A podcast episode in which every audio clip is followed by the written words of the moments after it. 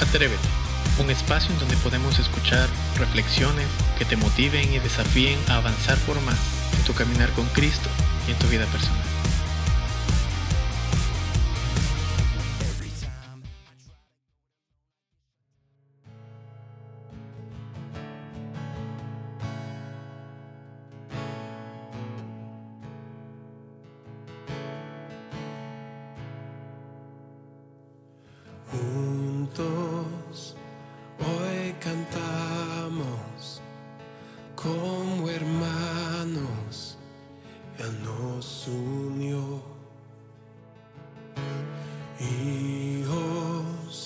De todo pueblo, este es el tiempo de la voz. No escucharé miedo.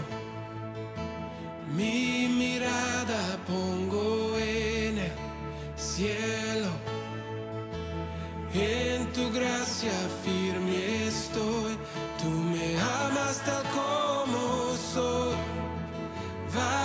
Seré, yo sé. Mi esperanza está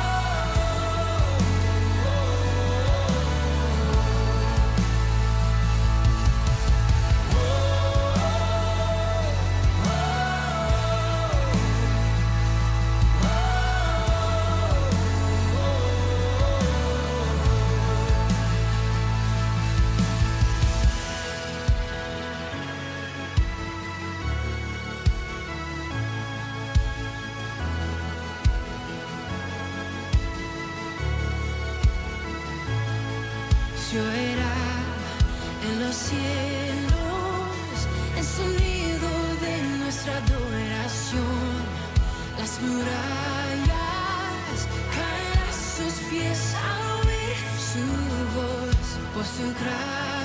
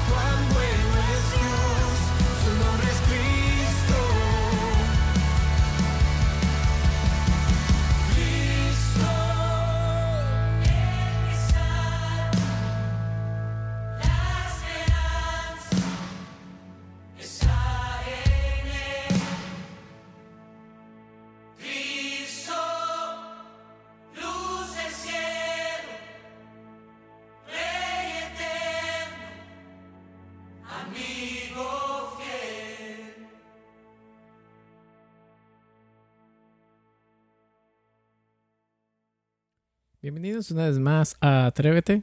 Es un gusto podernos eh, encontrarnos en este segundo episodio de esta tercera temporada. Y el tema de hoy tiene mucho que ver con una gran necesidad que cada uno de nosotros solemos tener. Necesitamos muchas cosas. Necesitamos eh, ciertas cosas que, que hacen que nosotros, no solamente el ser humano, sea algo, sino que sean indispensables para nosotros. Te necesito. Te necesito es el tema de este, de este episodio. Y antes que nada, eh, quiero explicarte básicamente lo, lo, que consiste en esto. ¿sí? se llamará necesidad aquellas sensaciones de carencias propias de los seres humanos y que se encuentran estrechamente unidas a un deseo de satisfacción de las mismas cada persona quiera o no, necesita de cosas que los mantengan vivos, cosas de los eh, que los mantengan motivados en la vida, cosas eh, aún para poder creer, ¿no? No nacimos siendo autosuficientes, eso hay que entenderlo. Pensamos que lo somos en muchas ocasiones, pero la verdad, sea como sea, siempre necesitaremos de algo para nuestra vida. Es como que si estaríamos incompletos en la vida. En, esta, en este momento yo te voy a, en este podcast te voy a eh, mencionar rápidamente tres textos que son muy, eh, bueno, son muy, muy llamativos para mí a criterio personal y bueno, quiero compartirlos, ¿no? Con respecto a este tema. Primera de Pedro 5, 7 eh, dice, echando toda vuestra solicitud en él, en otras, en otras versiones dice ansiedad. Dice, porque él tiene cuidado de vosotros. Este pasaje nos revela una de las soluciones más importantes y relevantes para el ser humano. Cuando se trata de enfrentar el estrés del día a día y las incertidumbres de la vida, o sea, la ansiedad.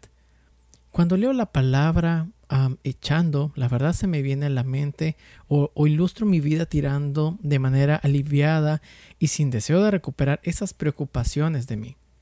Creo que eso es lo que espera que eh, el, Señor de cada uno de nosotros.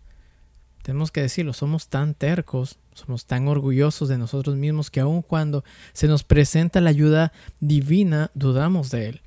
Pensamos que no es suficiente en muchos casos tal ayuda y decidimos tercamente cargar nuestras preocupaciones y ansiedad por el mundo, no sabiendo que poco a poco eso nos debilita y nos destruye. Hebreos 13:6 dice, de tal manera que, digamos confiadamente, el Señor es, mi ayudador, no temeré lo que, lo que pueda hacerme el hombre. Este pasaje muestra la gran ayuda del Señor en uno de nuestros más grandes temores en la vida. Es el temor a lo que otros puedan decir o hacer en nuestra vida. Uno de los regalos que el Señor le dio a su creación, o sea, a usted y a mí, y de manera general a toda la humanidad, es el poder tener confianza. El primer texto eh, señalamos esta, la frase ansiedad. En este segundo texto recalcamos esta palabra confianza. Confianza en Él. Plena confianza en Él. Lo que jamás de los jamases podremos decir del Señor es que Él sea un Dios mentiroso. Las cosas que Él nos ha prometido desde miles de años atrás son cosas verdaderas y que jamás cambiará para nosotros. Él prometió ser nuestro ayudador, tal como lo menciona en el pasaje. Sí. Ayuda es lo que necesitamos cada día, la verdad. Tanto usted como yo necesitamos no cualquier ayuda, sino la ayuda de alguien que nunca fallará cuando se lo pedimos. De alguien que no fallará para llegar pronto, en que eh, para llegar pronto en el momento preciso, inclusive para nuestro auxilio. Alguien que a fin de cuentas estará para ayudarnos, porque simplemente nos ama. Dígame usted ahora si realmente no necesitas ayuda. Hebreos 4:16, el tercer texto.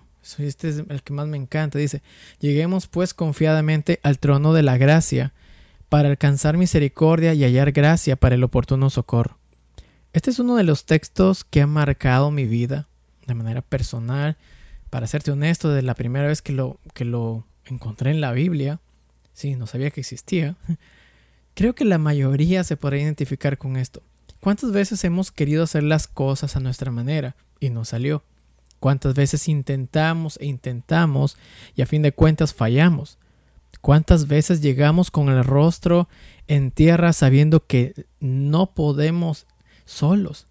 Algo maravilloso que el Señor nos otorgó a cada uno de nosotros fue el poder entrar en su presencia con toda libertad, libre de vigilancia eh, ante, ante el soberano, libre para decirle básicamente, sabes, que fallé una y otra vez y me siento en la lona de toda lucha sin poder levantarme más. Pero, eh, pero como mi orgullo es tan grande, yo lo dejo a un lado para pedir que hagas conmigo lo que desees. Pero una sola cosa te digo, Señor, no me sueltes. Sí, básicamente es esto. Y en este y, es en ese momento en que este texto cobra vida en nosotros, porque el Señor nunca nos cerrará las puertas por, por, eh, por más excelso, por más maravilloso que sea Él. ¿Y sabes por qué? Porque sencillamente somos sus hijos y Él nos ama. Y sabes, ¿sabes por qué no lo hace? Porque Él sabe que necesitamos de Él. Algo que tenemos que entender cada día, y, y en especial por medio de este tema, es algo tan simple pero tan lleno de poder es que hasta el, el, último momento de respiro de nuestra vida, siempre diremos que necesitaremos de Él. Porque sin Él nada somos. Seríamos como el polvo, sin valor alguno. Pero gracias a Él podemos tener valor y una identidad genuina y eterna. Genuina y eterna en Él. Así que, mi estimado oyente, atrévete a decir cada día, necesitamos de Él. Dios te bendiga.